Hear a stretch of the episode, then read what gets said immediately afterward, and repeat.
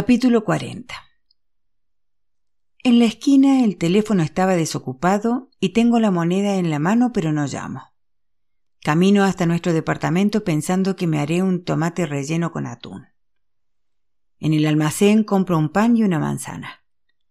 Me gustan las verdes porque son ácidas. En el ascensor está escrito con plumón negro Ganamos, mi chica y al otro lado alguien rayó con una navaja el nombre Nora. Me dispongo a abrir la puerta del departamento cuando ésta se abre desde adentro. Ahí está, en el umbral, Patricia Bettini.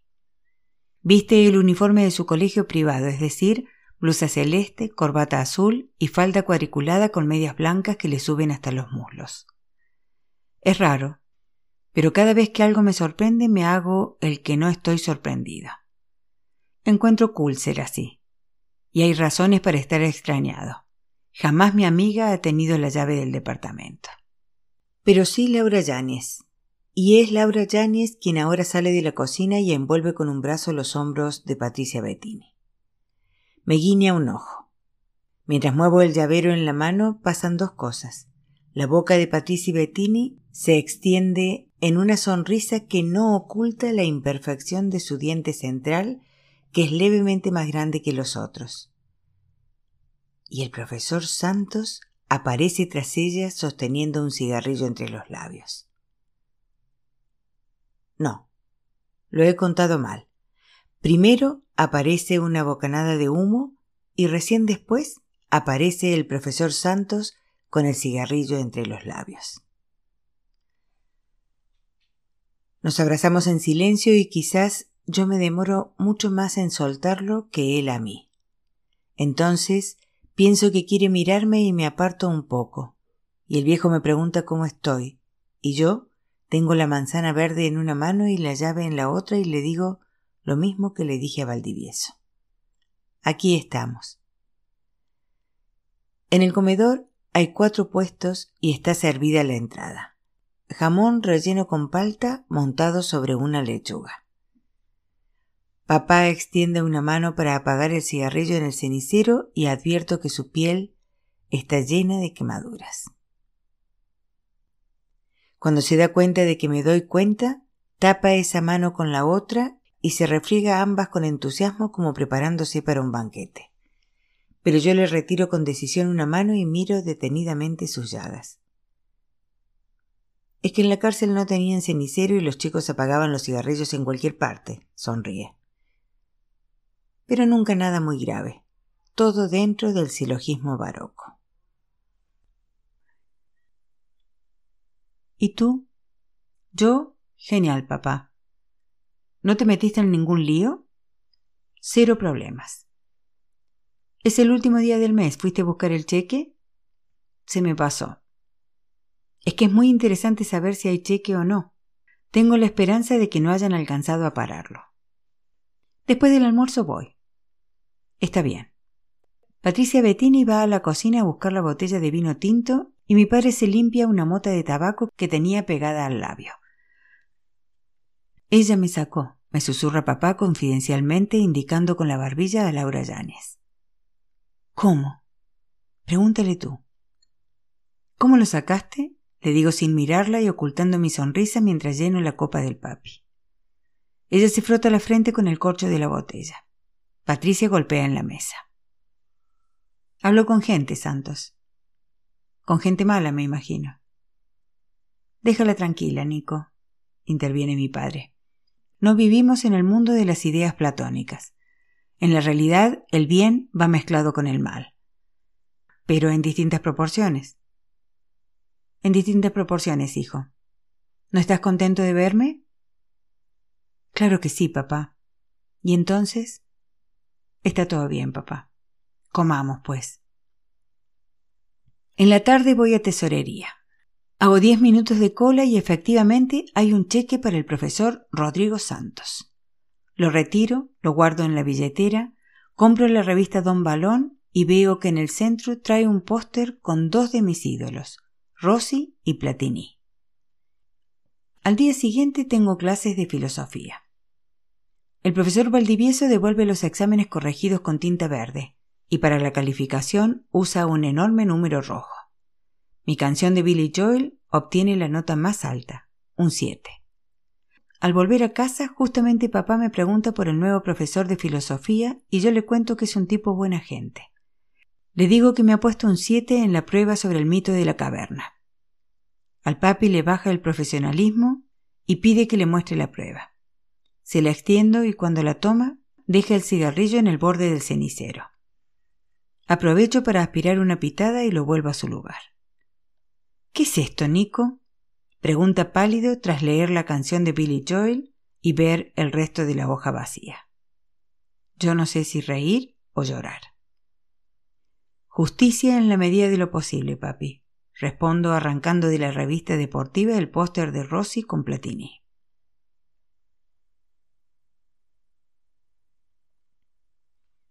Capítulo 41 Ella lo quiere así y yo no voy a negarme. Me dice que no me lo tome a mal, pero que se hará cargo de los gastos. Escribió una carta para don Adrián y la clavó con alfileres en su almohada. No es que sea una tonta romántica como la de las revistas satinadas, pero dice que Santiago está herido por el smog. Los buses a Valparaíso parten cerca de la estación central. No pude dormir en toda la noche y me aflige llegar trasnochado a encontrarla en la garita. Meto en la mochila un traje de baño y dos manzanas. No hay toallas limpias. Si vamos a la playa me agarro una del hotel. En el vagón del metro veo al Che bostezando. Me le acerco y le digo que hoy faltaría clases. Si preguntan por mí, que le diga al inspector que estoy resfriado. Quiere saber por qué no voy al colegio. Me sale una sonrisa contagiosa, porque me la copia instantáneamente. Tengo un arsenal de frases aprendidas de papá para estas ocasiones. Le digo una. Menos pregunta a Dios y perdona. Quiere saber si se trata de una mina. No se trata de una mina, che. Se trata de Patricia Bettini. Me la llevo a Valparaíso. Digo, me la llevo a Valparaíso, pero es ella la que ha organizado todo. Pidió a la señora Magdalena que le adelantara la mesada y vendió todos los libros de estudio en una librería de viejo. Es la ventaja de no tener hermanos menores, Nico. Esos libros ya no le sirven a nadie en casa. Quiero desintoxicarme de todo, de álgebra, de química, de historia, de física, de virginidad. Lo dijo así, como si fuera una materia difícil. No me dijo quiero desintoxicarme de mi virginidad. Dijo quiero desintoxicarme de virginidad.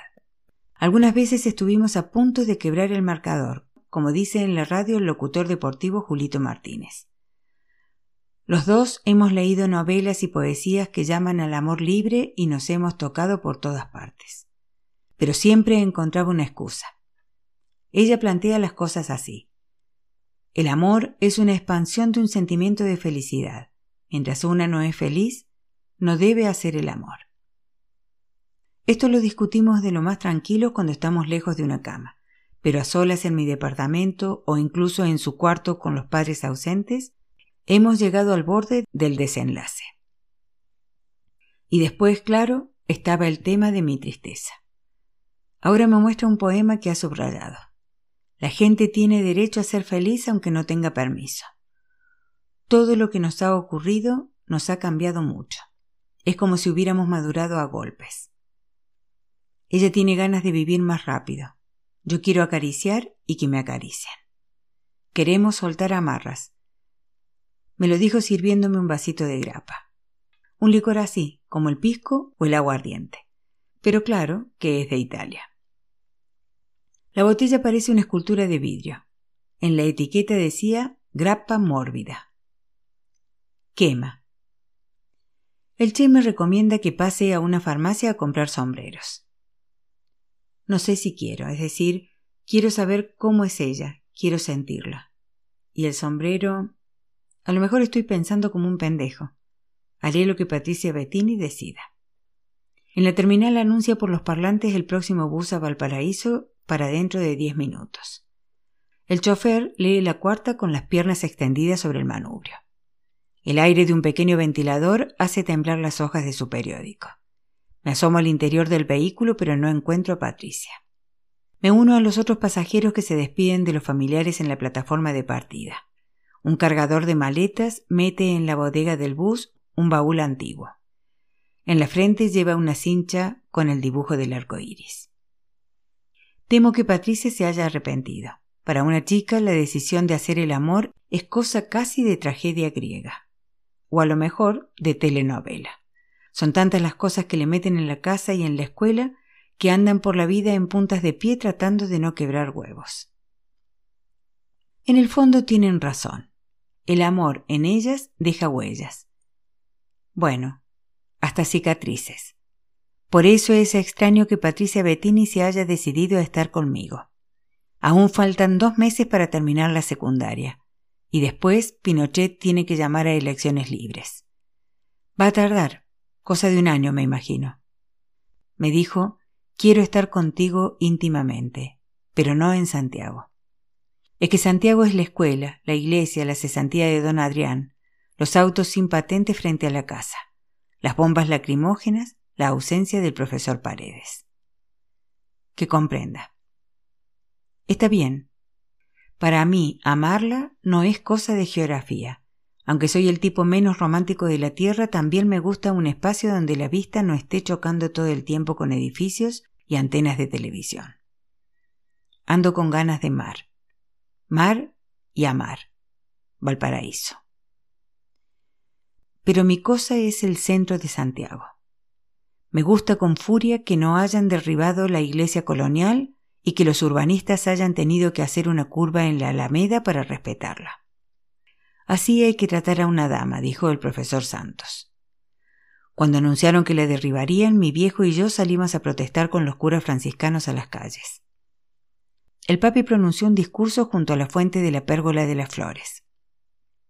Dijo que la iglesia era el mínimo y dulce Francisco de Asís y el gobierno de Pinochet era el lobo. El lobo de Gubia, dijo. No sé de dónde se le ocurren esas cosas. Es pésimo para quedarse callado, pero a mí me prohíbe hasta los suspiros. Vinieron los pacos y primero tiraron agua. Uno se acostumbra al agua. Lo único que puede pasar es que un chorro muy violento te tire contra una pared y te rompas la cabeza. Lo mejor es tirarse al suelo. Que te mojen, que te dejen empapado como a un perro. El profesor Paredes decía, agachándose bajo el chorro, relax and enjoy it. Las bombas lacrimógenas ya es distinto. Te revienta una en la cara y te puedes quedar ciego. Pero mi vida entera se la he dado al centro. 18 años. Calle Lastarria, Villavicencio. Las fuentes de soda con las camareras maquilladas igual que bailarinas de cabaret. El chofer ahora se asoma en la pisadera del bus y nos grita que partirán dentro de tres minutos. Aprieto en el bolsillo las monedas de 100 pesos y trato de ver si hay un teléfono cerca. Y justo en ese momento, Patricia Bettini aparece. Y a medida que se acerca corriendo, mi corazón se pone a latir más fuerte que nunca. Se hace más pequeña y delgada dentro de mi abrazo. El pelo castaño le cae suelto en los hombros y no hay ni rastro de la disciplina escolar de prendedores, horquillas y pinches con los que evita que el pelo le inunde la cara. Hoy no viste el uniforme del colegio. Trae en cambio una polera roja ceñida, directamente una talla más pequeña que las que usa. Los senos irrumpen en la tela y la parte superior está expuesta. Sus labios pintados de un rojo furioso combinan de maravilla con la polera. Es una boca que grita bésame, muérdeme. Trago saliva. Raspo con los breves pelos que me han brotado en la quijada su mejilla. Aspiro profundamente el olor de su piel. Me marea el toque como de fruta tropical de su gel. ¿Estás listo? pregunta. Quiere saber si estoy listo. Ya hace días que emprendí el vuelo. Vivo en el país del no y sé en cada uno de mis nervios que nunca más me lo volverán a quitar. Lo siento en el pulso de mis muñecas, en mis sienes que laten alborotadas en mi erección. Pucha que es erótica la democracia. Estoy listo, digo para ahorrarme todo lo indecible. Me pone el pasaje en el bolsillo de la camisa blanca y luego me toca la frente con dos dedos como un médico que controla si uno tiene fiebre. Entonces, Nicómaco Santos, a Valparaíso los boletos. Capítulo 42 Patricia Bettini le muestra a Nico Santos la agenda forrada en cartón azul donde su padre fue anotando sus observaciones para la campaña del no. Un caballo galopa en la pradera es el caballo de la libertad. Se mueven los limpiaparabrisas de un taxi, es el no de la libertad. Un corazón late de sístole a diástole, es el ritmo de la libertad. Una anciana compra una bolsita de té en el almacén de don Aníbal, es el té de la libertad. Un carabinero golpea en el cráneo a un estudiante. Es la hora de la libertad. Canción. No lo quiero, papá, no lo quiero, mamá. No lo quiero ni en inglés ni en mapudungún, ni en tango, ni en bolero, ni en foxtrot, ni en una cumbia, ni cha-cha-cha. No lo quiero a él. Yo no lo quiero, mi amor. Lo que yo quiero es la libertad. Christopher Reeves está en Chile. Grabarlo. Vino a proteger a los actores amenazados de muerte. Que diga algo, algo así. Ok, folks, you are right. Remember that the vote is secret and that Chile be a free country depends on you. Grande Superman. En inglés, la libertad. Filmar a Jane Fonda. No sé dónde la pueden pillar. La oí decir en la radio, During all these years, the pain of Chile has been our pain. Now the future of Chile is in your hands. Meter a la Jane con la canción de las botas. These boots are made for walking, and they will walk all over you. Walk boots. Walk over Pinochet. Walk, walk, walk hacia la libertad. Y usar alguna cueca. Di que no, y se enciende la libertad. Y no se olviden de Violeta, me dio el abecedario, con él las palabras que pienso y declaro. Me dio la N, me dio la O, me dio el no, me dio medio a medio el no de la libertad. Le quebraron las manos, le rompieron el fémur, le metieron setenta y dos balas, le perforaron el vientre. Duele la libertad. Sin decir de quién hablamos, la gente sabe, es mejor que la gente se active sola. La policía no lo deja bajar del avión a Serrat. Se encierra en el baño. Graba con un periodista un cassette para la libertad. Poner ese disco. La pareja de jóvenes espía hacia una esquina. Juntan monedas y billetes de poco monto. Quieren pagar una pieza en el motel. El amor barato de la libertad. Yo, Bettini, le pido a la muerte que se aguante un poco, que deje pasar septiembre, que me conceda un último deseo, que nada más espere el 5 de octubre, que espere la libertad. La chica vestida de negro atraviesa la avenida Poquindo en plena primavera y sus caderas oscilan siguiendo el ritmo de la libertad. Sobre la cabeza del barbudo rey, una corona de cartón piedra se enchueca. Va a llegar la libertad. Esa mano que se alza y se despide de alguien dice no, quiere libertad. El carpintero raja con el serrucho la madera. Salta el acerrín de la libertad. La enamorada deshoja una margarita. Me quiere mucho, poquito, nada. La libertad. El silabario mate. Papá ama a mamá. El niño come la papa.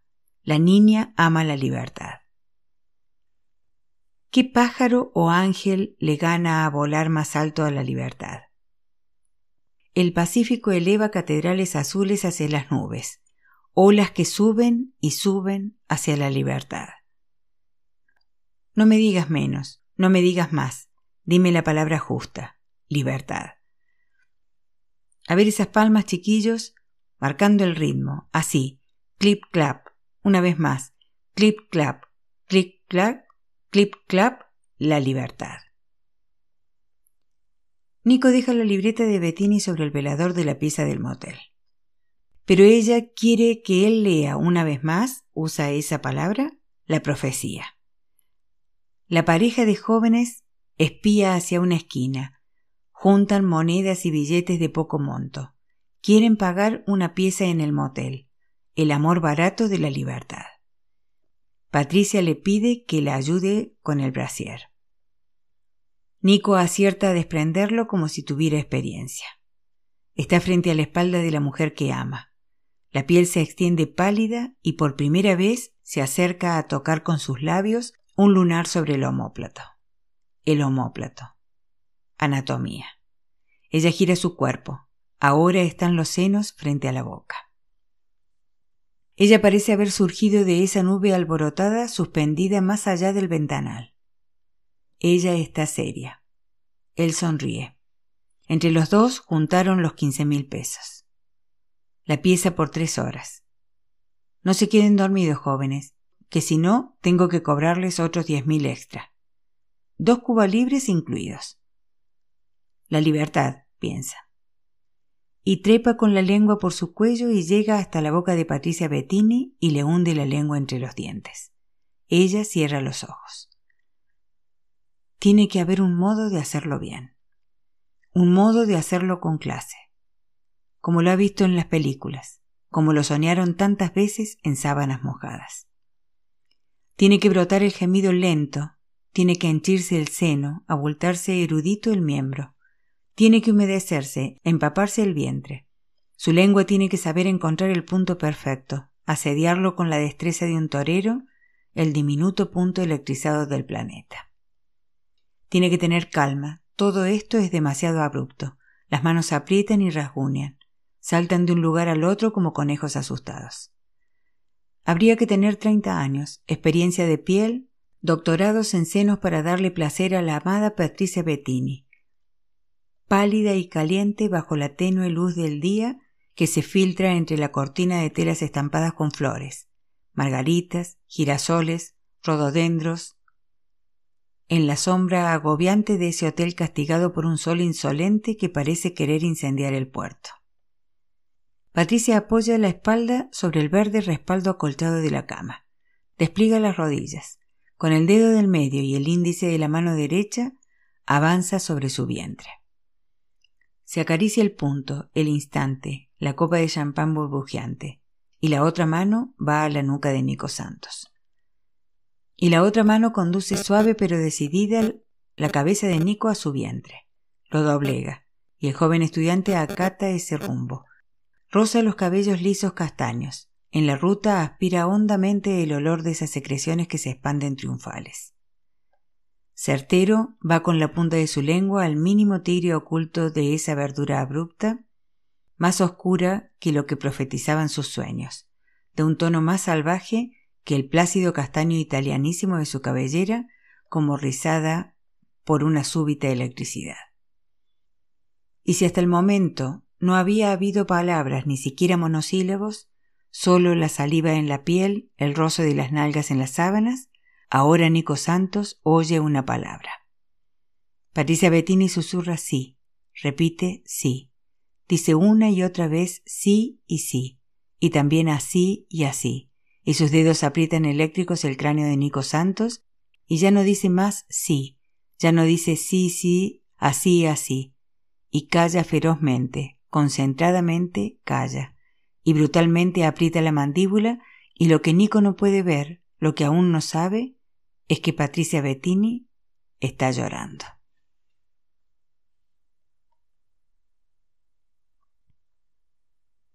Capítulo 43 Patricia corre la cortina estampada del motel en lo alto del cerro y luego abre la pequeña ventana. Apoya la frente sobre el marco de madera, ladea el cuello y entrega la vista a la distancia. Entran con más fuerza los sonidos del puerto. Grúas que depositan cajas de madera gigantes sobre las cubiertas de los barcos, pocinazos, sirenas de ambulancias, las radios del vecindario con los hits de la semana. Ven. Camino hasta su lado no cambia la postura. Sin mirarme, toma mi brazo y lo pone rodeando sus hombros. Besa mi mano. Es muy extraño porque está al mismo tiempo lejos, dispersa por el mar hacia el horizonte y también muy aquí. Es un cuerpo dividido, bello, tierno, tibio. Mira, dice ariscando un poco la nariz y apuntando hacia los cerros de Valparaíso. Si quieres conocerme mejor, así soy yo. ¿Qué quieres decir? los cerros y todo eso. Así eres tú. Es una manera de decir tonto. Yo, se golpea suave el corazón como marcando sus latidos, soy esto. Yo soy esto. Es decir, si alguien me pintara y yo fuese un paisaje sería de muchos colores. Mira ahora aquí. ¿Qué ves? Surtido.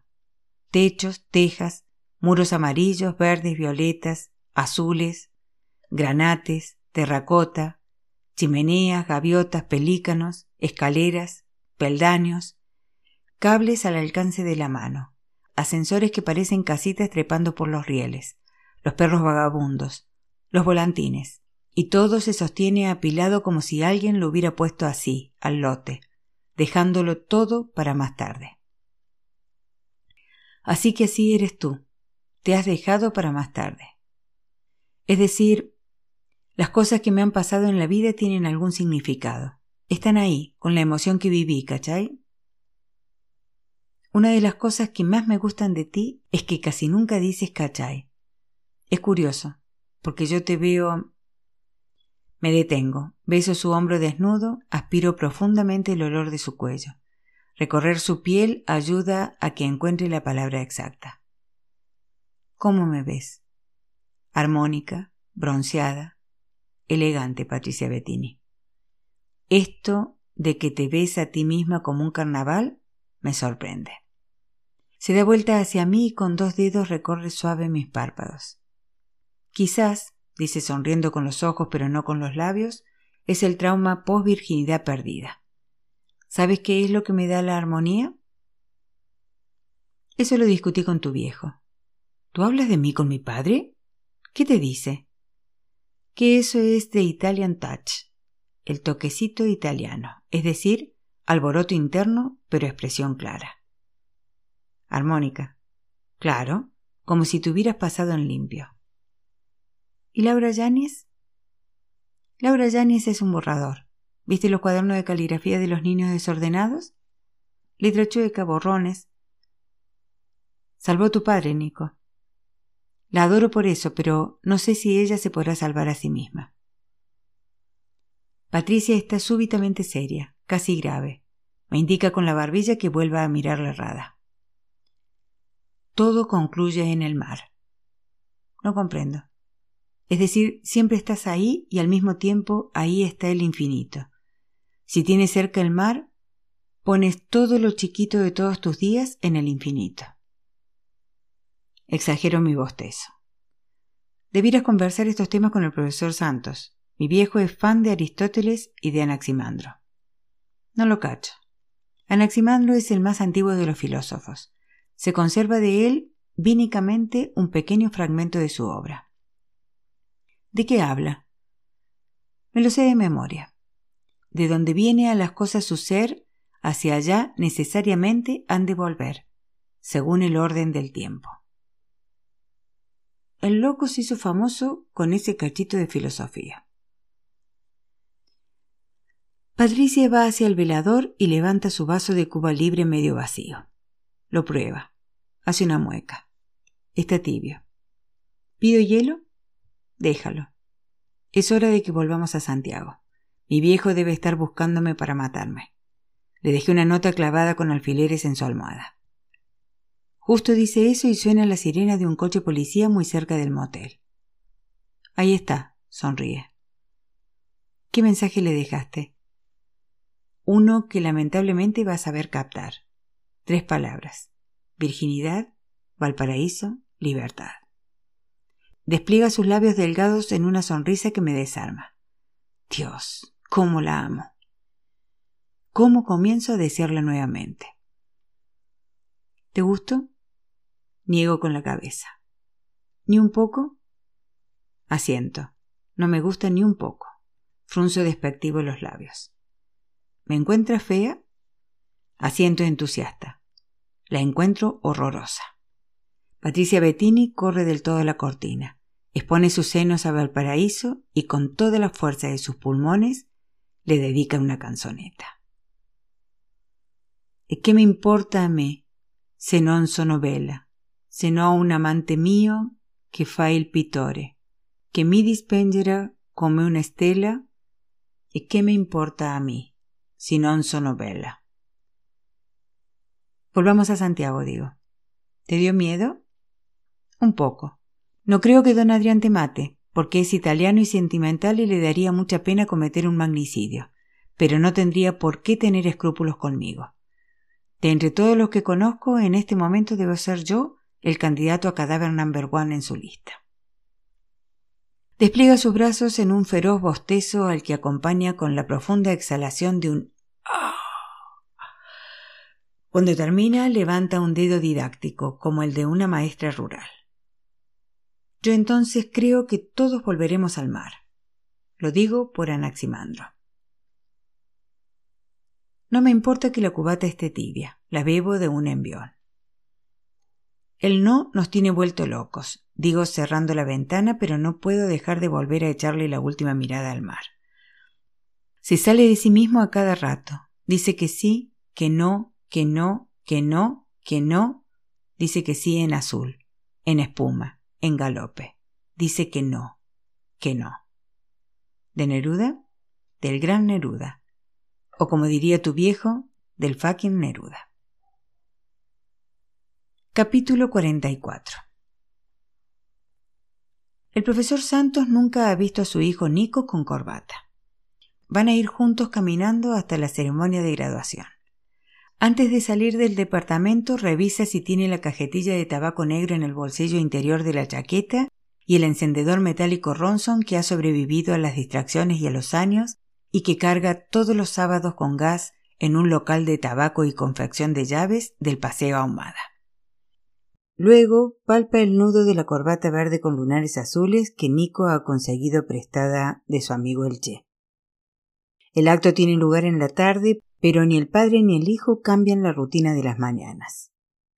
Salen del departamento y antes de abandonar el ascensor, el profesor de filosofía enciende su tabaco, toma el brazo a Nico y se va fumando las dos cuadras que lo separan del portón de entrada del Instituto Nacional. Una vez allí, va a tener lugar un procedimiento que ejecutan de forma mecánica, pero que hoy cobra una alegre relevancia especial. Nico Santos egresa de la escuela secundaria con un promedio de notas más que aceptable. Ha logrado sobrevivir a las turbulencias de la dictadura. Se ha callado bien calladita la boca obedeciendo más que los consejos del padre sus órdenes tajantes. Solo ha hablado unas pocas veces, a veces mal, a veces regular y a veces bien, pero en este último caso ha tenido la prudencia de hacerlo en inglés. To be or not to be. El profesor Santos agradece a su difunta esposa que el chico haya optado por el be. El not to be. El not to be habría terminado por aniquilarlo.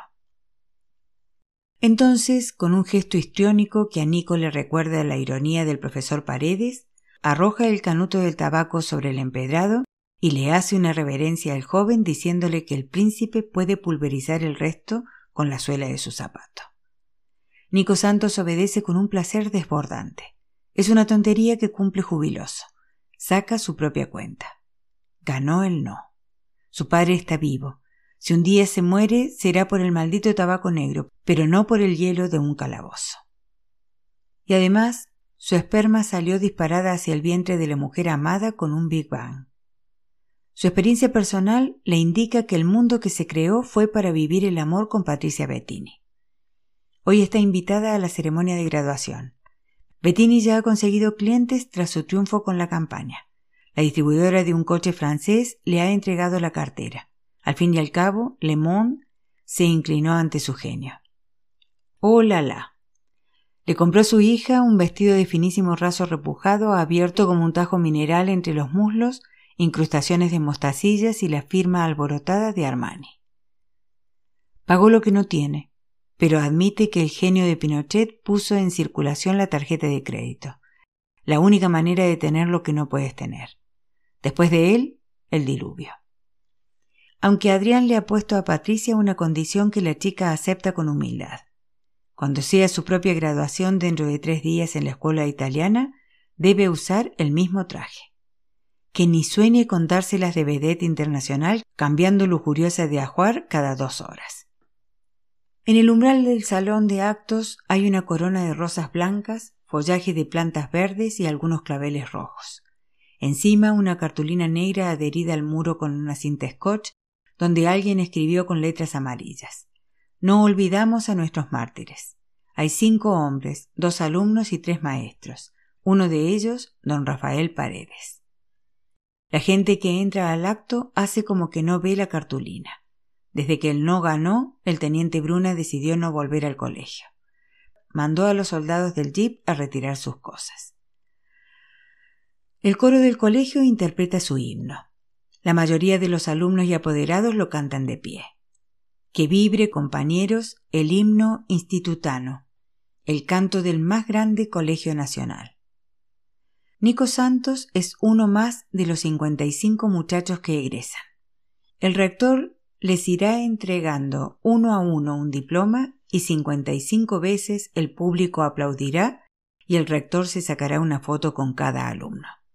Después los fotógrafos las venderán a los familiares a la salida del colegio.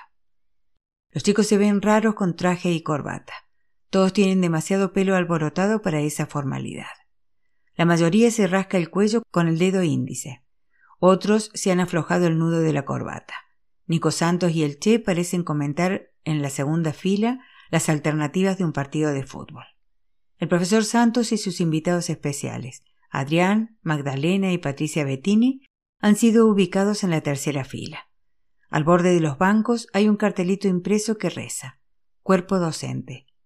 El profesor Santos es un cuerpo docente. El profesor Paredes era un cuerpo docente. Hay una tarjeta en un espacio de la segunda fila fácil de leer porque nadie lo ocupa. Sobre el respaldo dice Señora María, viuda de Paredes. Pues cupo al instituto la espléndida fortuna de ser el primer foco de luz de la nación, canta el profesor Santos, sin quitar la mirada de Nico, que se seca la transpiración con el dorso de una mano sobre las tarimas de un escenario donde hace unas semanas, virgen aún, actuó en la cueva de Salamanca. En cambio, Bettini ignora la letra del himno. Más aún, su atención ahora es capturada por ese hombre que dificultosamente se abre paso entre las rodillas que obstaculizan su marcha por la fila y con decisión avanza hacia su lado, indicándole que se corra un poco para dejarle espacio. Cuando llega junto a él se sienta con un suspiro satisfecho y sin mirarlo le extiende la mano. Es el ministro Fernández. ¿Qué tal, Bettini? Pregunta, subiéndose un trecho de la tela de los pantalones a la altura de las rodillas. Ministro, ¿qué hace aquí? Un hombre apunta a un chico de tez oscura y pómulos afilados que le hace señas desde la tarima. Fernández le responde moviendo con simpatía los dedos de la derecha sin alzar la mano más arriba del cuello. Se gradúa mi nieto, Luis Federico Fernández, mi regalón. Quiere ser ingeniero. ¿Y usted qué hace aquí? Bettini no sabe qué responder. De repente acierta con una imprecisión.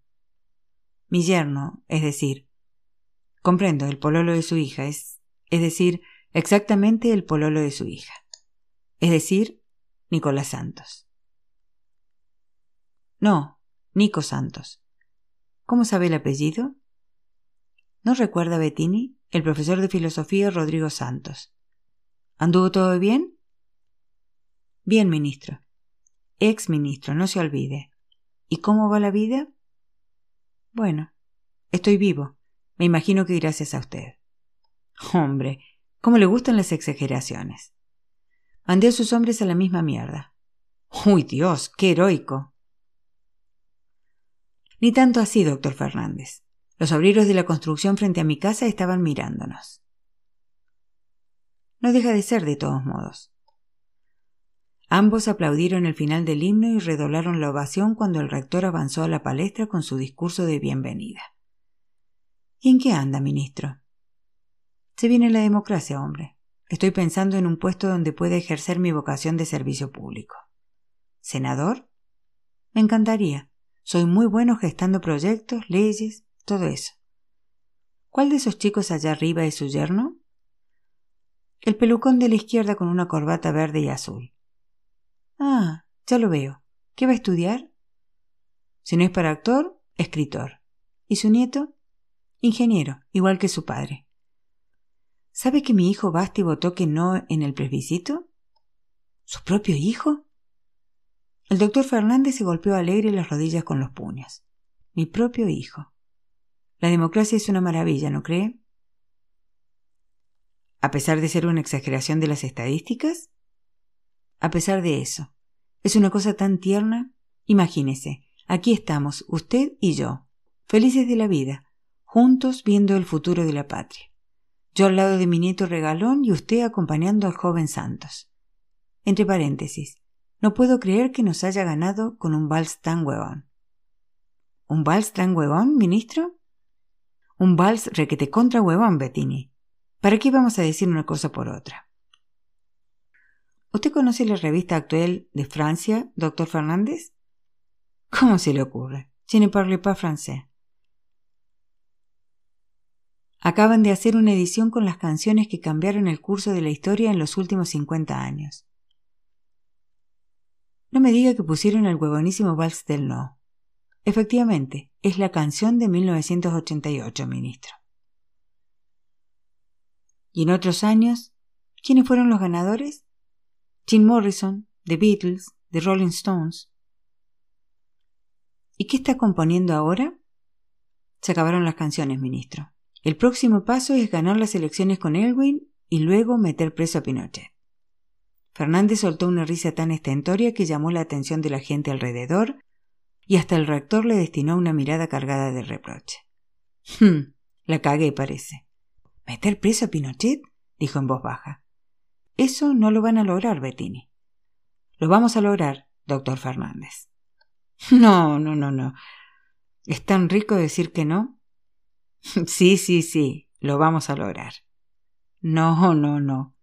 A mi general no me lo tocan ni con el pétalo de una dama. Vino el turno de Nico Santos para recibir el diploma de graduación. Patricia Bettini se levantó a aplaudir y el público alrededor tuvo ocasión de mirar su vestido Armani. Adrián Bettini se puso de pie y gritó Bravo. Y el profesor Santos se rascó la cabeza con un cigarro sin encender entre los labios. El ex ministro Fernández se levantó también y aplaudió a Nico junto a Bettini. Vamos a volver al poder, Bettini, le susurró al oído. Esta vez, paso a paso, pasito a pasito, botito a botito. Son las veleidades de la democracia. Lo que a nosotros nos costó sangre, sudor y lágrimas conseguir, ustedes lo van a poder disfrutar sin que se les mueva un pelo de la cabeza. Algún día la exageración de las estadísticas hablará a favor de ustedes. Es la regla del juego. Aplausos, ministro. Lo que importa es que no anden matando gente. No se quede en el pasado, hombre. La emergencia ya fue largamente superada. ¿Se acuerda cuando el pueblo le pidió al ejército que interviniera para imponer el orden? ¿Cuando pidieron a gritos un Pinochet? ¿Usted estudió en el instituto, doctor Fernández? A mucha honra. Pertenezco a la directiva del centro de alumnos. ¿Quién fue su profesor de castellano? Don Clemente Canales Toro. Entonces tiene que haber estudiado con él el arcipreste de Ita. Algo recuerdo. Un autor medieval, ¿se acuerda? Don Clemente Canales versificó él mismo el libro del buen amor, en español moderno. Claro que sí, muy entretenido, el elogio de la mujer chiquita, ¿cierto? Bravo. ¿Y no se acuerda por casualidad de la fábula de las ranas que estaban insatisfechas y querían que el dios Júpiter les mandara otro rey? No me acuerdo. Y Júpiter les manda de rey a una cigüeña que se come las ranas de a dos con un solo picotazo. Mmm, ¿a dónde va con ese cuento? A lo siguiente. Las ranas que sobreviven vuelven donde Júpiter y se quejan. El rey que vos nos diste por nuestras voces vanas danos malas noches y muy malas mañanas. ¿Quiere que le explique la fábula? El doctor Fernández se limpió con la palma de la mano derecha unas pelusas adheridas a la solapa de su chaqueta. No hace falta, Bettini. Como usted dice, la democracia es una exageración de las estadísticas. Es usted quien dice eso. Cierto. Es que la vida es como el juego de la viroca. al que le toca, le toca. Ahora es el turno de ustedes. Lo importante es que si ustedes ganan el gobierno, hagan algo para superar esto tan antipático de que la gente quede estigmatizada entre los que votaron sí y los que votaron no. Hay que ser moderno y sentarse en las diferencias. Usted siéntese en lo que quiera y donde quiera, yo no. La pugna entre el sí y el no va a permanecer mucho tiempo, porque es un asunto de vida o muerte. Se deja vivir a los que piensan distinto o se los mata. Yo no me voy a olvidar nunca de lo que pasó. Qué curioso. En cambio, yo ya me olvidé. Es usted muy moderno, exministro. El hombre comenzó a aplaudir con energía. Unas bellas azafatas convocaban ahora a su nieto a recibir el diploma de manos del rector. Bettini se limpió las palmas de las manos en los muslos, luego las subió y se unió al exministro en sus aplausos. Así que la fábula de las ranas, Bettini. La fábula de las ranas, repitió Adrián Bettini, aplaudiendo cariñosamente. Fin. Dark Shadow an LTC, octubre de 2011.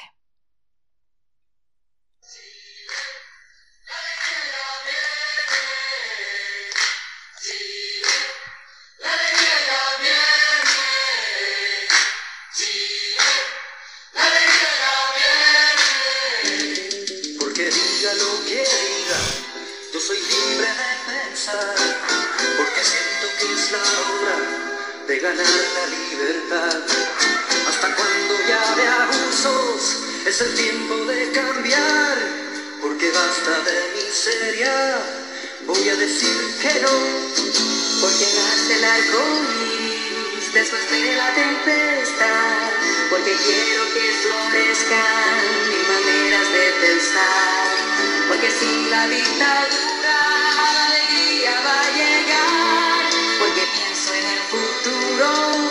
voy a decir que no. Vamos a decir que no. oh. con la fuerza de mi voz. Vamos a decir que no. oh. Yo lo canto sin temor. Vamos a decir que no. oh. Todos juntos a triunfar. Vamos a decir que no. Por la vida y por la paz. Terminemos con la muerte, es la oportunidad. De vencer a la violencia con las armas de la paz. Porque creo que mi patria necesita dignidad. Por un Chile para todos. Vamos a decir que no. Vamos a decir que no. Con la fuerza de mi. Vamos a decir que no.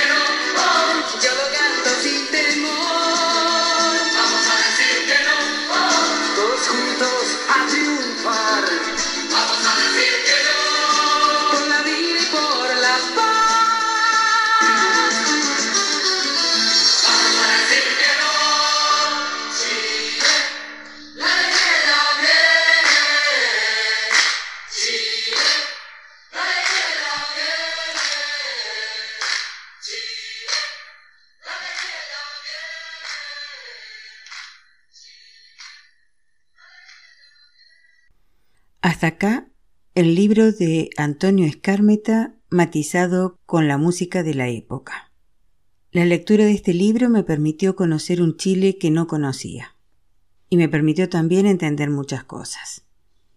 Gracias Nicolás por tu sugerencia. Como siempre les digo, espero que lo hayan disfrutado tanto como yo. Volveré pronto con otra historia.